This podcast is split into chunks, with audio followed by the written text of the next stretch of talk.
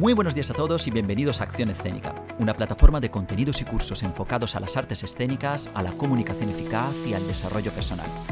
Soy Cristian Nila, actor licenciado en arte dramático con una formación y una experiencia profesional en canto y en danza, y para mí será un placer acompañaros en este nuevo episodio de nuestro podcast. Hoy tenemos una entrevista con un gran profesional. Es también un gran amigo mío y estoy hablando del maquillador David Fergar. Nos desvelará todos los trucos de su profesión y también de las técnicas del maquillaje de diario, de teatro y de cine para chica y para chico. Una entrevista que no os podéis perder. Pero antes de empezar, recordaros que estamos en Facebook, Twitter, Instagram y LinkedIn y que por supuesto para ver todo nuestro contenido visiten nuestra web accionescénica.com. Así que bueno, sin más dilación, empezamos ya con el episodio de hoy.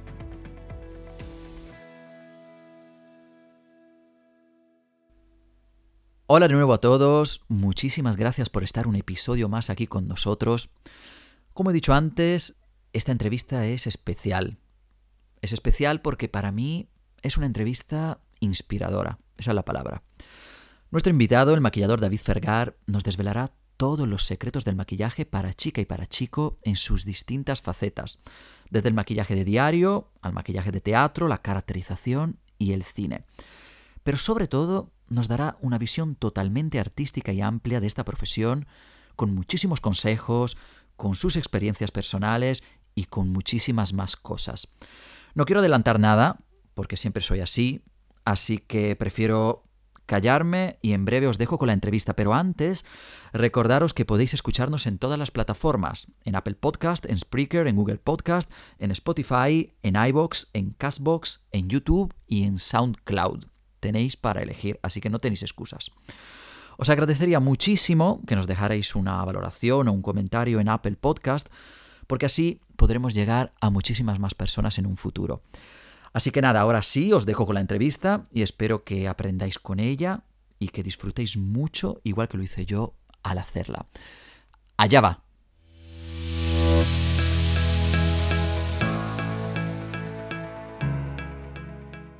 Bueno, hola David, ¿qué tal? ¿Cómo estás? Hola, buenas tardes Cristian, muy bien. Bien, bueno, decirte que tenía muchísimas ganas de tenerte aquí, muchísimas gracias por estar con nosotros en nuestro, en nuestro canal de podcast.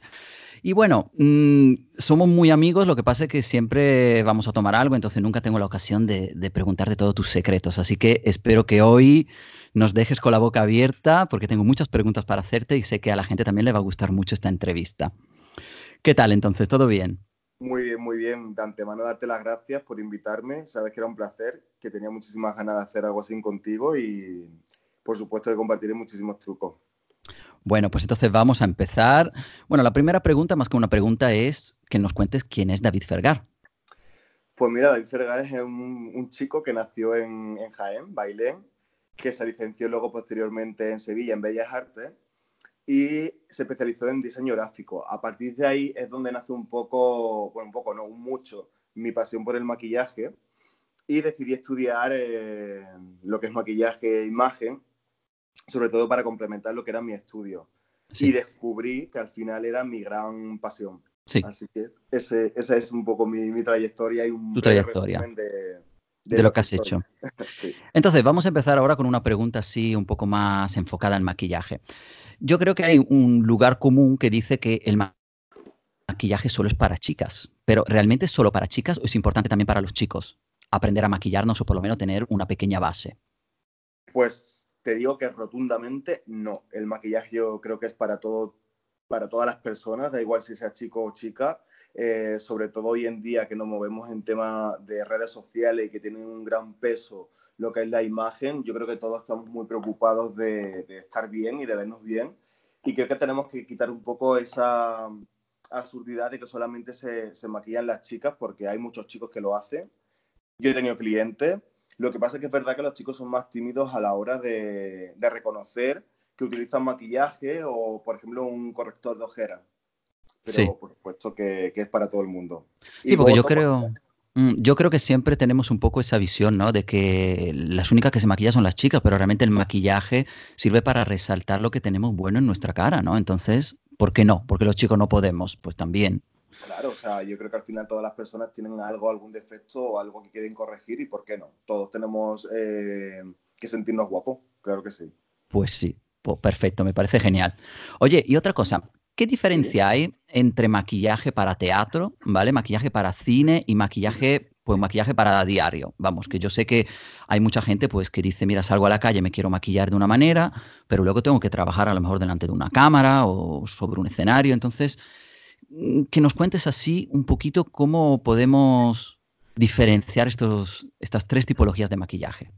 Pues mira, sinceramente, eh, la diferencia que hay entre esos tres tipos de maquillaje, sobre todo, es eh, la iluminación y las temperaturas a las que también está expuesto el maquillaje.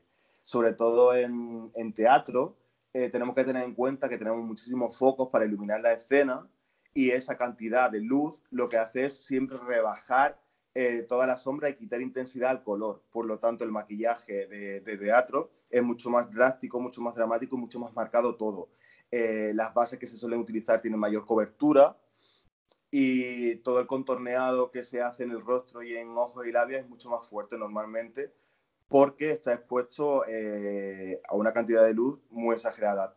Tenemos que tener en cuenta que se pierde casi un 40% de lo que es el color y la intensidad.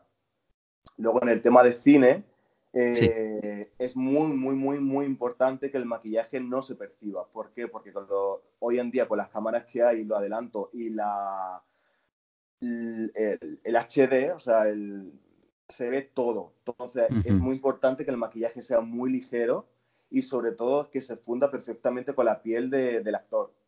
Es una clara diferencia con respecto al de teatro, ¿no? Que eh, el tono tiene que ser exactamente igual para que no se perciba. Todo tiene que ser muy sutil y la utilización de, polvo eh, no se suele realizar, porque incluso en, lo que es la ceja se notaría mucho en cámara el, polvo, porque se, se, detecta todo. Sí, además creo que es una cosa muy importante, siempre nos lo dicen los directores de casting, que es importante que las fotos, que los vídeos, que sean para, para cine, que sea todo muy natural. Es decir, el maquillaje también en las chicas, no solo en los chicos, también en las chicas no se puede notar. O sea, es mejor que sea un maquillaje muy suave, ¿no? Como que casi, casi como si no estuviesen maquilladas, ¿no? Maquillados. Claro, eh, sobre todo es que no se perciba que, hay maquillaje y trabajar muy bien la gama cromática y, los correctores con los que fusionamos la base para que al final sea el mismo tono que tiene la persona. Eh, porque no se puede percibir eh, un corte o que el maquillaje tiende a ser moreno, que sea más naranja. Tenemos que tener exactamente el tono del actor de piel. Vale. Es la gran diferencia. Y el maquillaje mm, que utilizamos, digamos, de diario, si yo me quiero poner algo de maquillaje, por ejemplo, para salir a la calle o alguna chica, que es más suave, más fuerte que el maquillaje de cine o de teatro, como pues mira, sinceramente, eh, ya esto es un poco a voz personal. Eso depende, ¿no? Actualmente eh, se lleva mucho las altas coberturas, ¿no? Estamos acostumbrados a ver en Instagram muchísimos vídeos de influencers maquillándose y la gente tiende a exagerar mucho lo que es el maquillaje.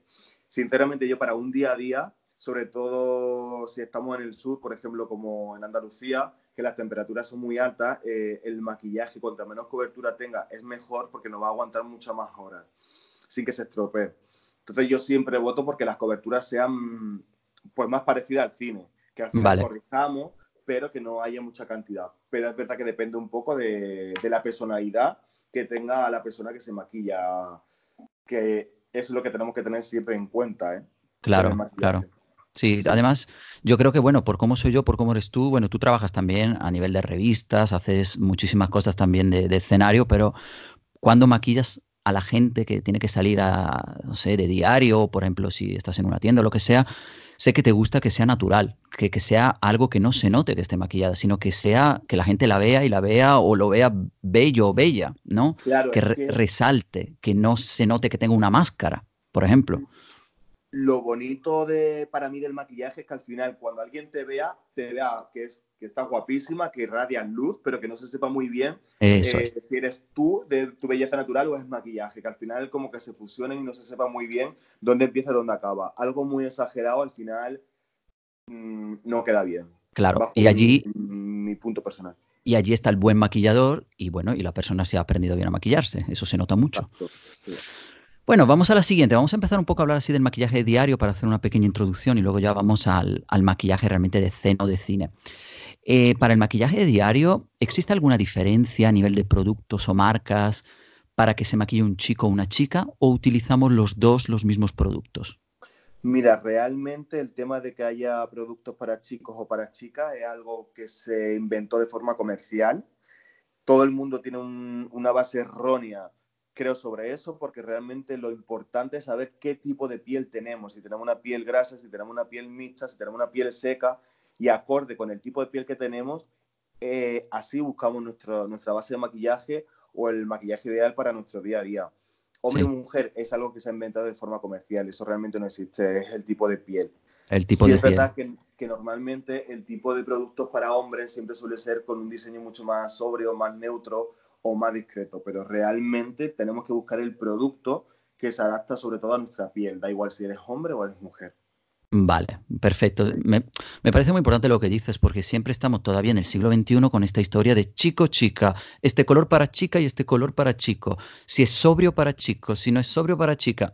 Yo creo que depende mucho de la personalidad de la persona y también de, lo que tú quieras expresar ¿no? o, de cómo quieras salir a la calle. O sea, no de, lo que te diga una marca. Eso es lo que... Sí, claro, es que al final es, las marcas son las que han inventado un poco este, este rollo y esta vorágine y esa eh, separación entre, entre sexos, pero realmente es absurdo. Es el tipo de piel y acorde con tu tipo de piel ya vamos adaptando el maquillaje.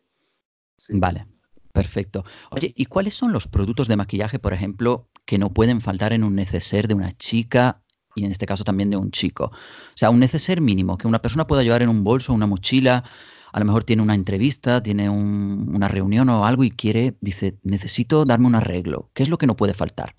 Pues mira, yo en neceser eh, yo creo que no debería de faltar eh, una buena crema hidratante que te prepare la piel eh, y te dé un poco de luminosidad, una base que sea muy ligera o bien una BB cream o una face and body o algún tipo así, que sea algo muy, muy suave, muy ligero, que realmente te neutralice el tono tuyo de la piel, un corrector y a lo sumo me pondría una máscara transparente. Tenemos que tener en cuenta que si nos vamos a presentar alguna entrevista o algo así, contra más eh, neutral seamos, mejor. Salvo que sea una entrevista quizá para una marca de maquillaje en el que sí que tienes que hacer un poco más eh, que se vea que controlas el maquillaje y tienes gusto, pero por lo general haría algo neutro.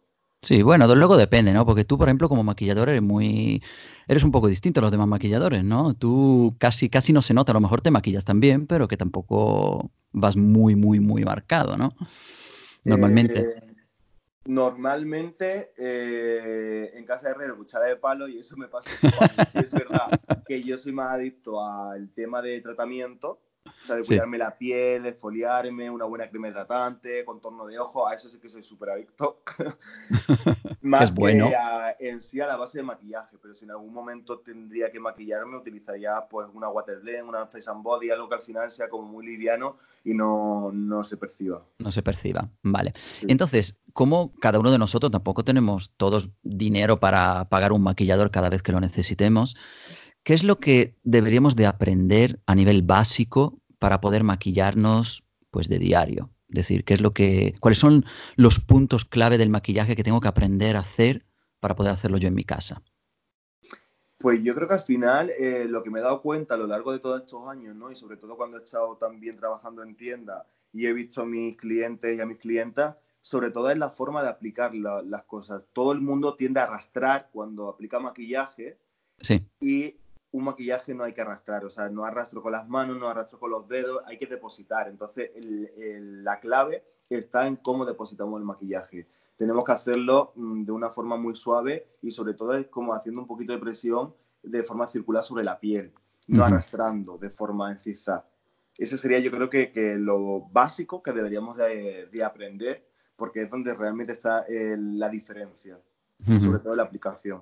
Sí, bueno, ya, lo has adelantado, pero la siguiente pregunta era, era justo cuáles son los fallos más comunes ¿no? que ambos sexos cometemos a la hora de maquillarnos. Uno, ya lo has dicho, pero ¿hay más?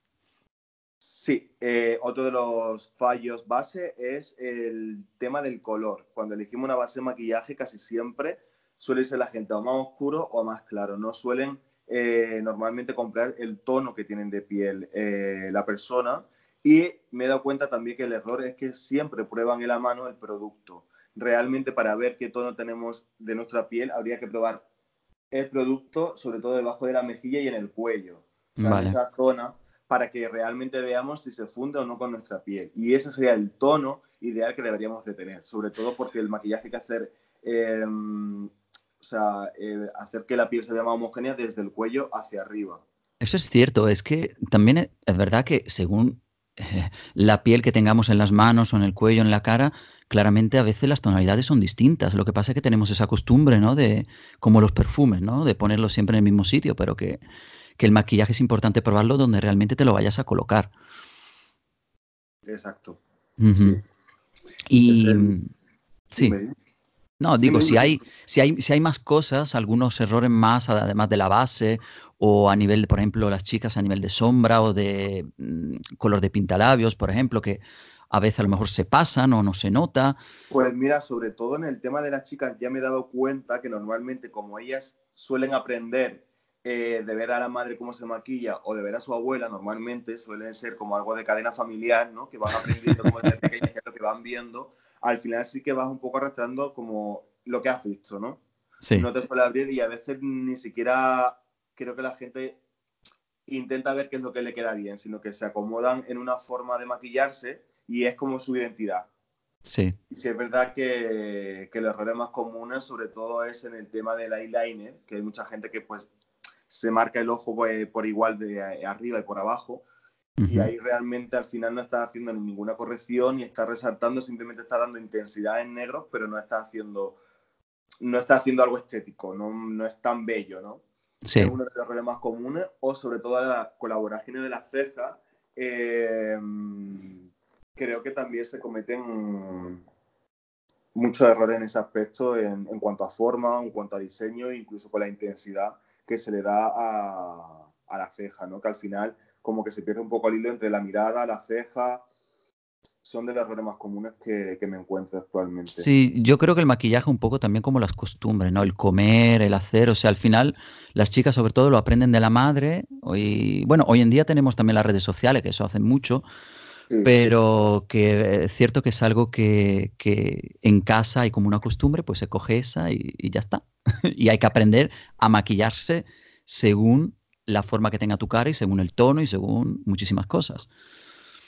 Sí, a ver, yo creo que también, eh, como has comentado, el tema de redes sociales, al final ha sido algo que es muy positivo, pero a la misma vez nos está jugando como malas pasadas, porque la gente ya tiene unos ideales y eh, de belleza que son un poco inalcanzables y me gustaría, ya que tengo la oportunidad y estoy aquí conversando contigo, como lanzar un poco también este mensaje, no como profesional, que al final que queremos llegar a un ideal que es imposible porque son filtros y cuando nos maquillamos no hay filtro. Puedes embellecer, pero no son filtros que te puedas salir con ella a la calle. Entonces tenemos que tener muy en cuenta que al final una piel tiene poro, el poro hay que respetarlo, la piel tiene que respirar y al final lo más bonito es resaltar la belleza que tenemos, pero sin pasarnos.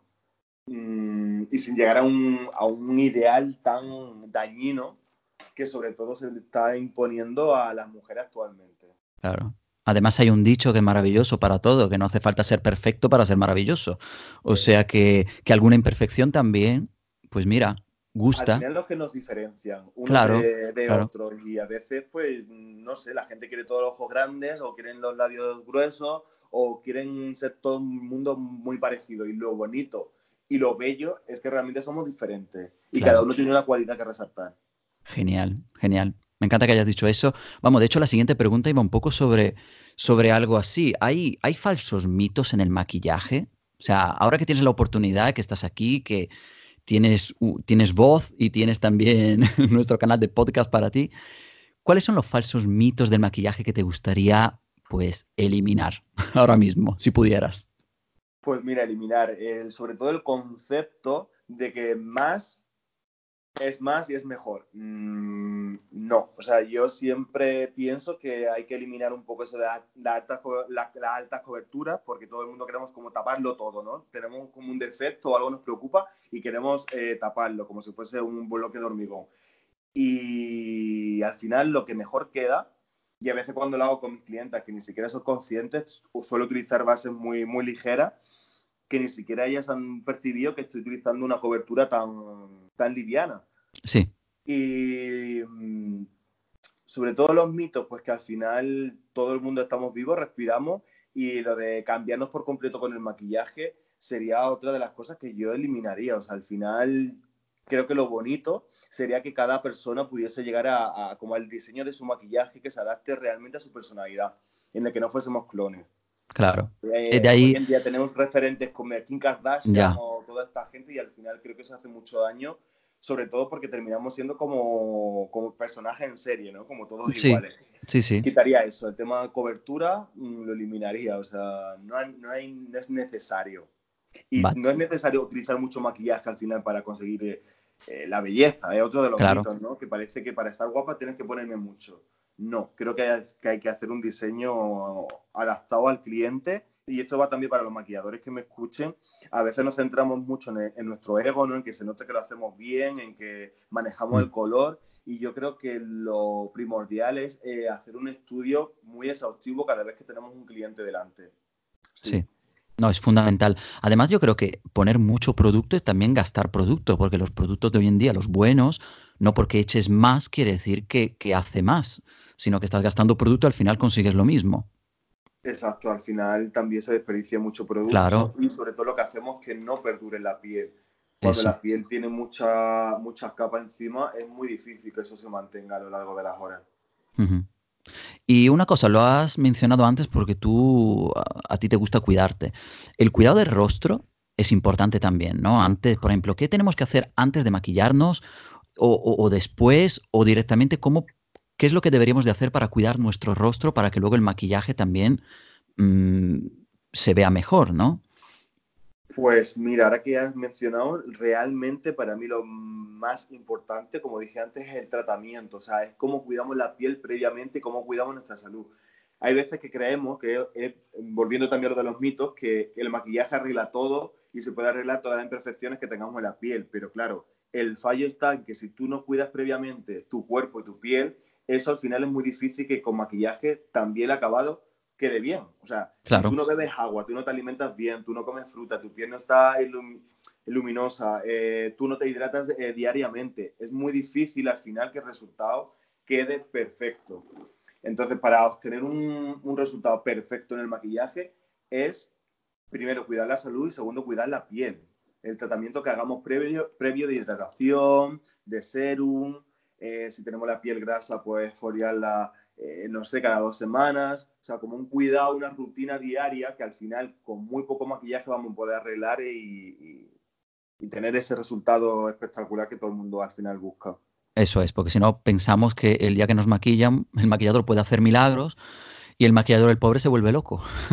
Sí, me he visto en casos en el que es muy complicado al final conseguir que la piel, pues a lo mejor esté jugosa o esté luminosa, porque mm, es una piel seca que enseguida que pones producto, toda la hidratación que pones lo absorbe. Entonces, por favor, chicos, tenemos que cuidarnos la piel, tratamiento. No hace falta que te compre una crema de 200 euros, pero sí cuidar la piel diariamente y sobre todo también la alimentación. Claro, y la vida, y la vida, que hay que vivir bien y hay que vivir sano. Hay que hacerte Bueno, eso es. Oye, una otra cosa, vamos a empezar un poco ahora a meternos ya en maquillaje de teatro, de cine, algo un poco más escénico. A veces confundimos el tema, mm, el término maquillaje con el término caracterización. ¿Qué diferencia hay para que nuestros oyentes lo puedan, lo puedan diferenciar? Pues a ver, en cuanto al maquillaje, por ejemplo, de teatro y una caracterización, al final de la caracterización utilizamos prótesis y al final lo que está haciendo es cambiar completamente la personalidad, adecuándola al papel que tenga que interpretar un, actor.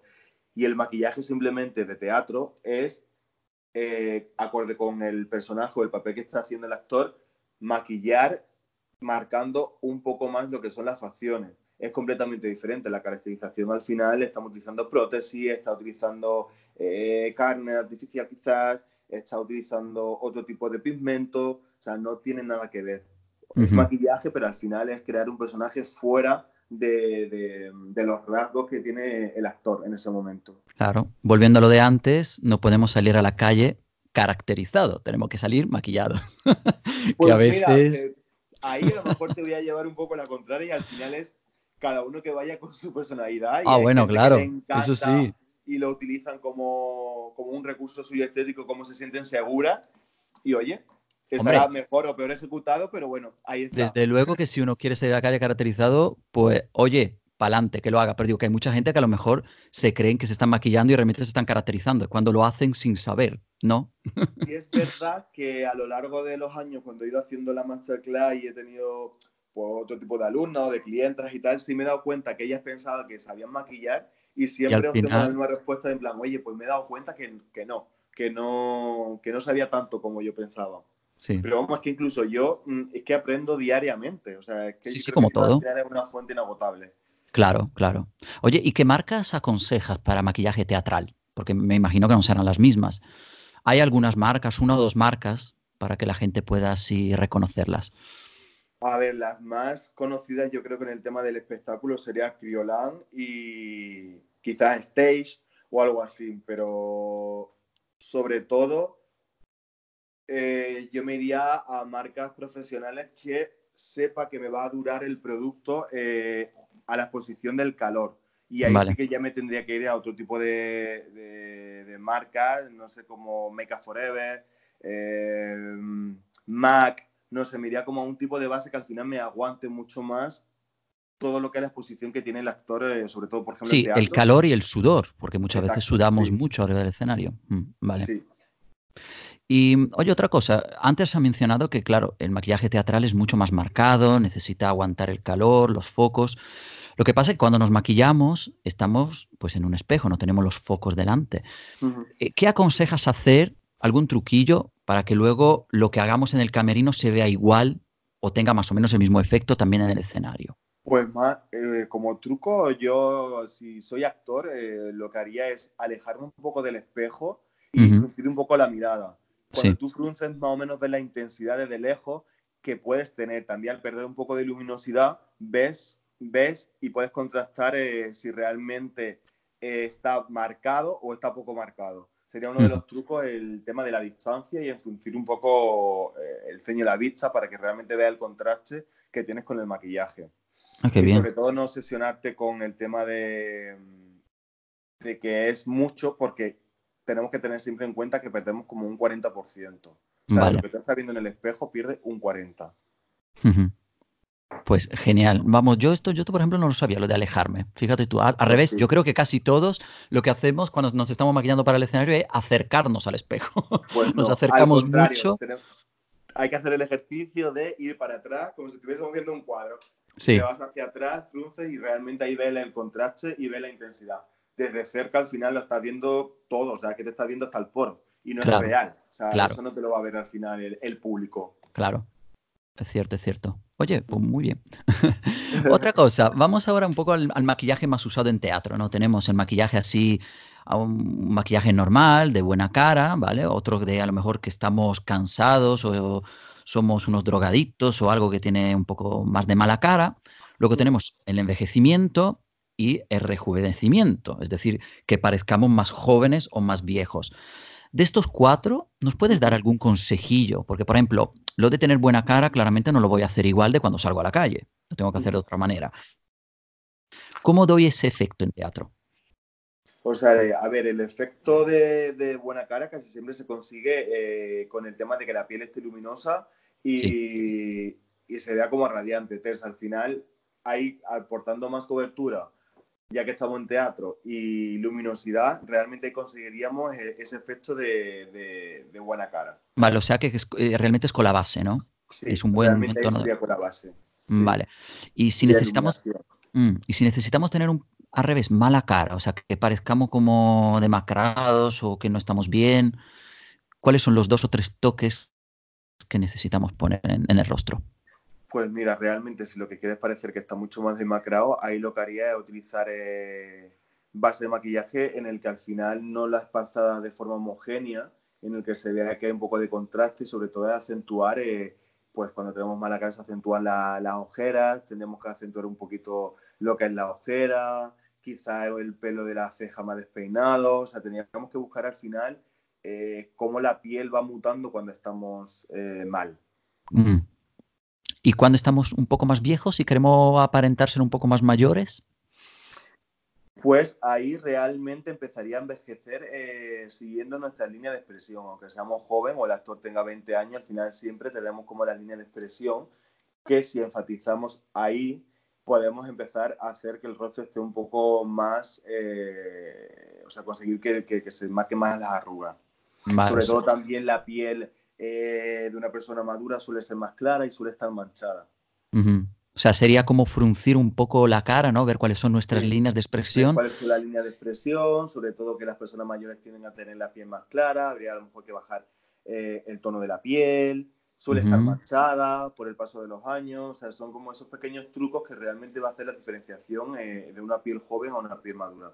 Perfecto, claro. Entonces ahora si vamos al revés, queremos aparentar menos años, tenemos claramente que tener una piel mucho más lisa, ¿no? mucho más uniforme quizá. Claro, ahí eh, tendríamos que unificar mucho más el tono, aportarle mucha luminosidad, eh, sobre todo no hacer un maquillaje muy, muy cargado porque al final eso envejece, o sea, tendríamos claro, que vale. liviano, más fresco, eso es importante. Sí. Un maquillaje más marcado envejece, en cambio uno más suave y más natural rejuvenece, ¿no? Sí, exacto. Bueno, vamos a pasar ahora al maquillaje para cine, ¿no? Bueno, ¿qué tal? ¿Cómo ves la entrevista? Pues la verdad que me está encantando porque hay cosas que, no sé, siempre me, me gustaba compartir, ¿no? Y es como una gran oportunidad también para que, no sé, pues llegar a más gente y, joder, siempre mola tener una charla así. Hombre, es una gran oportunidad para nosotros escucharte, porque la verdad que escuchar a un maquillador de tu calibre es a veces complicado, porque vosotros trabajáis mucho atrás y no os gusta estar delante. Pero, pero bueno, muchísimas gracias otra vez por haber participado en esta entrevista. Vamos ahora a seguir. vamos, a seguir ahora con el maquillaje para cine, ¿vale? Eh, eh, es complicado, creo que es el más complicado quizá, ¿no? Porque tiene que, tiene que parecer natural, pero realmente estás maquillado, ¿no? Entonces, hoy en día se estila mucho el tema de YouTube, de Instagram, hay muchos influencers. ¿Qué consejos darías para un maquillaje, por ejemplo, para una persona que se quiere poner delante de una cámara? ¿Algún consejillo? Igual que lo has dado antes con el tema de teatro, del maquillaje de diario, para cámara, para que cada uno en pues casa lo pueda hacer. Para cámara es que al final menos es más. A veces eh, pensamos que una piel eh, jugosa siempre se consigue con base de maquillaje y hay muchas veces que incluso en shooting o cuando me enfrento a cámara, si la persona eh, tiene la piel que no tiene que hacer mucha corrección en cuanto a tono. A veces incluso simplemente con una crema hidratante o con aportar unas gotas de color en la crema hidratante, o sea, de una base de maquillaje tres gotas, conseguimos que al final el, rostro esté como más fresco, eh, más homogéneo y realmente la clave está aquí en que menos es más, al contrario que quizás en otro... En teatro, por ejemplo. Sería la gran diferenciación. Entonces, siempre ya menos, porque se va a ver eh, muchísimo incluso cada error que podamos cometer se va a ver mucho más. Oye, y, nosotros podemos aprender, porque ahora tú nos estás dando consejos muy valiosos, que yo creo que todo el mundo está ahí tomando notas, pero si queremos aprender a maquillarnos, cada uno de nosotros, ¿aconsejas alguna escuela o alguna plataforma? O a lo mejor, ya que estamos hablando de redes sociales, YouTube, Instagram, ¿Conoces a alguien que podamos seguir? Aparte de ti, por supuesto, que luego nos vas a dar todos tus datos. Pero, ¿qué escuelas o plataformas aconsejas? Pues mira, sinceramente, yo siempre apuesto por Bogart Makeup, que es una academia que está en Madrid, eh, que la llevan Bartasar y Oscar Arena. Y para mí son los dioses del maquillaje, eh, casi que te diría que a nivel mundial. ¿eh? Es y los tenemos en Madrid. Los tenemos en Madrid. Sí. O sea que todo el mundo que quiera aprender, incluso tienen cursos que son eh, o mensuales o simplemente de fin de semana, es una gran oportunidad porque son dos grandes y tienen un control de la piel, de la luz, de la luz y, del maquillaje que es brutal. O sea, si me tengo que quedar con alguno, sería con ellos. Qué guay. Bueno, mira... El placer de formarme también. Claro, claro. Oye, la, siguiente pregunta iba de eso. O sea, tú te encanta estudiar, te encanta seguir aprendiendo.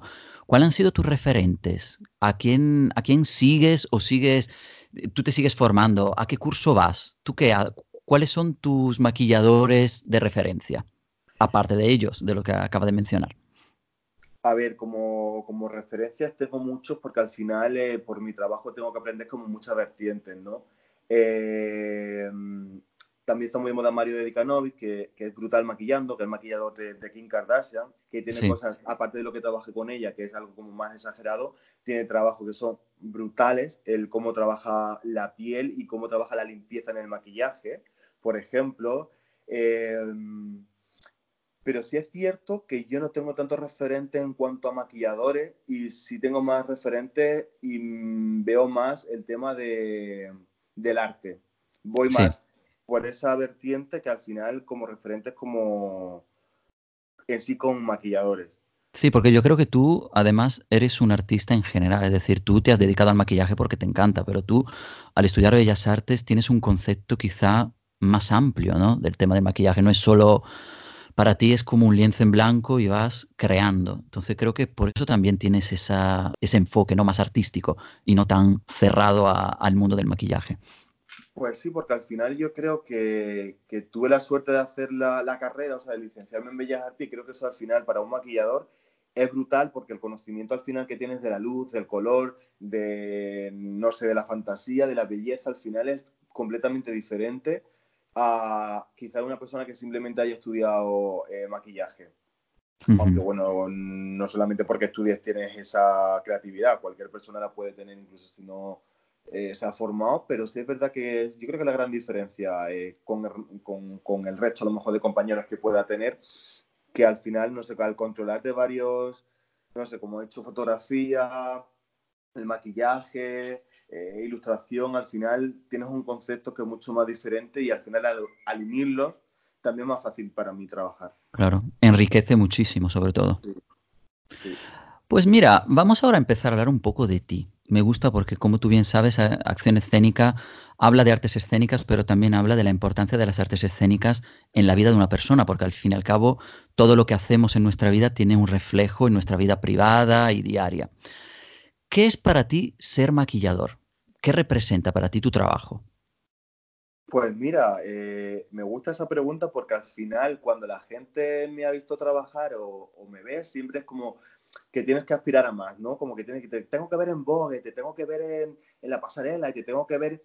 Y a veces eh, a mí lo que más me llena, más me inspira, eh, es, por ejemplo, hacer novias. O sea, el, el, ver cómo al final hace feliz de alguna manera a, a una persona, o sea, es para mí es con lo que más disfruto y lo que más me mueve, sinceramente. El, a ver, el hacer una portada me encanta, es algo que, que, que es una pasada, pero al final lo que más me deja es como hacer feliz a esa clienta. Cuando tú realmente has llegado a esa clienta y la has hecho feliz. Pues mira. Pasa incluso en tienda cuando alguien ha llegado con problemas en la piel y al final le termina un poco solucionando o, quitándole ese complejo, al final es lo que más me, me llena y más me empuja. Pues mira, somos en ese sentido muy parecidos y me gusta mucho que hayas dicho eso porque a mí muchas veces me ha pasado lo mismo. Te preguntan que, eh, bueno, ¿y cuándo te vamos a ver en una película en Hollywood y esto y lo otro? Y yo digo, bueno, es que las artes escénicas y el teatro, aunque hagas teatro para pocas personas, eso tiene un poder muy grande. O sea, cuando una persona sale del teatro diciendo, he aprendido algo, me lo he pasado bien, se me han olvidado los problemas durante una hora y media, eso para mí es una maravilla. Entonces, me gusta mucho que tú también enfoques el maquillaje como algo que realmente sirve, que puede hacer feliz a la gente, porque creo que es la base para que cada uno haga mm, lo que quiere en la vida, pero siempre con un enfoque, un enfoque hacia los demás, ¿no? Pues sí, al final para mí es lo que más, más, me llena, más he disfrutado. Y además es que tengo gratos recuerdos. Cuando empecé a trabajar en Madrid, hice una masterclass a una, a una mujer que había padecido cáncer. Y bueno, pues venía un poco para que le diese unos consejos y cómo maquillarse, porque no sabía y tal, y, estaba un poco desganada. Y al fin, sé que siempre la recordaré, porque esa mujer cuando salió de la tienda se fue con una cara de felicidad, volvió a los días, fue una clienta que tuve durante todos los años que trabajé allí en Madrid, y al final fue lo que más me dejó y me di cuenta que ese tipo de cosas es lo que al final más feliz me hacía en el, trabajo, ¿no? Al final ves cómo esa sonrisa le ha sacado a la persona y cómo incluso se aman más al verse bien. Qué maravilla, qué maravilla. Oye, y mm, bueno, si algún oyente quiere ser maquillador o maquilladora, ¿qué le aconsejarías entonces? Así. Pues mira, ya no solamente porque sea que se dedique al maquillaje, sino si chicos y chicas, si realmente algo os apasiona de verdad, o sea, que vayáis a por ello sin dudarlo, o sea, con firmeza y que todo llega, si al final lo haces con el corazón, las cosas llegan y se consiguen. Eh, para maquillador o para cualquier cosa en la vida al final. Y sobre todo es tener muy claro hacia dónde vas. El mundo de maquillaje es verdad que es muy amplio y tienes que tener un poco las miras hacia dónde eh, quieres dirigir eh, el tema del maquillaje. Sí, tu carrera. Sí. Oye, yo como te conozco muy bien, porque somos muy amigos y, nos vemos mucho, yo sé que tú hiciste teatro, ¿no? De joven. Entonces, ¿cómo acción escénica quiere mostrar la importancia de las artes escénicas en la vida, no solo para ser actor, cantante o bailarín, sino también para... Porque a lo mejor hacer teatro de pequeño te puede ayudar luego en un futuro, en una entrevista o algo. ¿Qué te ha aportado a ti el teatro, esa experiencia que tuviste en tu pueblo haciendo teatro? Pues mira, eh, sinceramente creo que fue algo crucial y lo mejor, una de las cosas mejores que he hecho en mi vida porque al final me ha abierto la mente a perder un poco la vergüenza, a cuando he tenido que hablar en público, a cuando me he presentado en una entrevista. Al final esos tics eh, que te dan cuando, porque también he hecho algunos cursos de, teatro, como tú ya bien sabes, y cuando trabajé la compañía con, con, mi director, al final te va dando como unos truquitos que al final si lo pones en práctica en el día a día te hace muchísimo. Y, y, el recuerdo, uno que hice, que, el, que trabajamos sobre todo el cuando dices sí y cuando dices no, cómo se desarrolla la escena. Sí.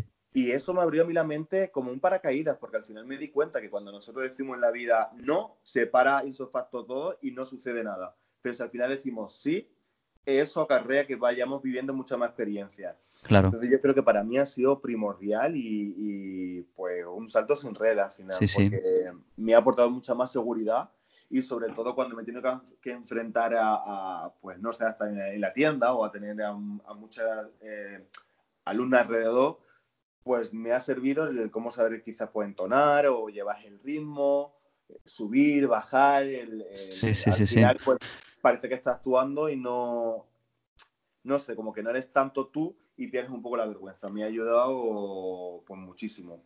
Qué bien, qué bien. Yo creo, día a día, sí. Yo creo que lo que le va a servir muchísimo a la gente es escuchar tu entrevista porque es maravillosa. Y me da mucha pena decirte que ya hemos llegado al final de nuestra entrevista. ¡Oh! ¡Oh! ¡Qué pena! Pero bueno, antes de irnos, antes de irnos, eh, nos tienes que decir dónde te podemos encontrar, porque ahora todo el mundo va a querer maquillarse contigo, hablar contigo, verte, formarse, van a querer todo de ti. Así que, ¿dónde te podemos encontrar, David? Pues mira, eh, presencialmente me podréis encontrar en la Academia de Laura Nacers, que está en Sevilla. Ahí empiezo ahora como profesor. De hecho, la semana que viene ya estoy por allí. Si quieren formarse conmigo, pueden formarse ahí. Luego también tengo mis propias clases eh, de automaquillaje. Eh, me pueden encontrar en Instagram eh, como David Fergar Mua. Y me pueden encontrar en Facebook como David Fergar. Cualquier cosa que me escriban, Facebook, Instagram tienes también. ¿Tienes alguna red social más? Y tengo web que es davidfergar.es. Ah, perfecto. Y allí. en momentos redes sociales, esas solamente. No me da podemos, para más. Ahí te podemos bombardear con todas las preguntas del mundo, ¿no? Ahí me pueden preguntar lo que quieran, que me manden privado y, hablo gustosamente con, con todo el mundo, claro que sí. Maravilloso. Oye, David, de verdad que muchísimas gracias por haber estado hoy con nosotros. Mm, me ha encantado la entrevista y yo sé que a la gente también le va a encantar. Esta es tu casa, acción escénica cuando tú lo necesites. Y de verdad, te deseo lo mejor porque te lo mereces. Eres un gran profesional que pa'lante siempre y nunca para atrás. ¿Vale? Pues muchísimas gracias a ti. Eh, gracias por la oportunidad. Eh, lo he disfrutado muchísimo y, pues nada, chicos, que, ya sabes que te quiero un montón, que somos amigos como tú lo has dicho y, que muchísimas gracias a ti. Que siempre es un placer compartir un poquito de, de lo que sé. De lo que, no, de nuestro arte y de lo que nos une también al final. Pues sí. Muchas gracias, David. Un saludo. A ti un saludo. Chao. Chao.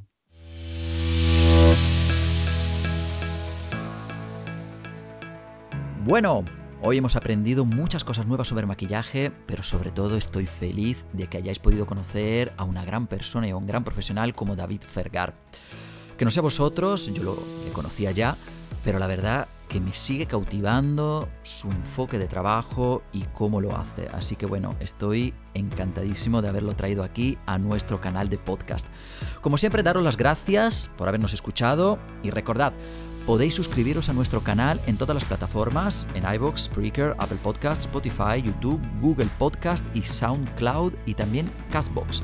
Os recuerdo que podéis dejar una valoración o comentario en Apple Podcast y que también podéis mandarnos un mensaje o chatear conmigo en directo en nuestra web accionescénica.com.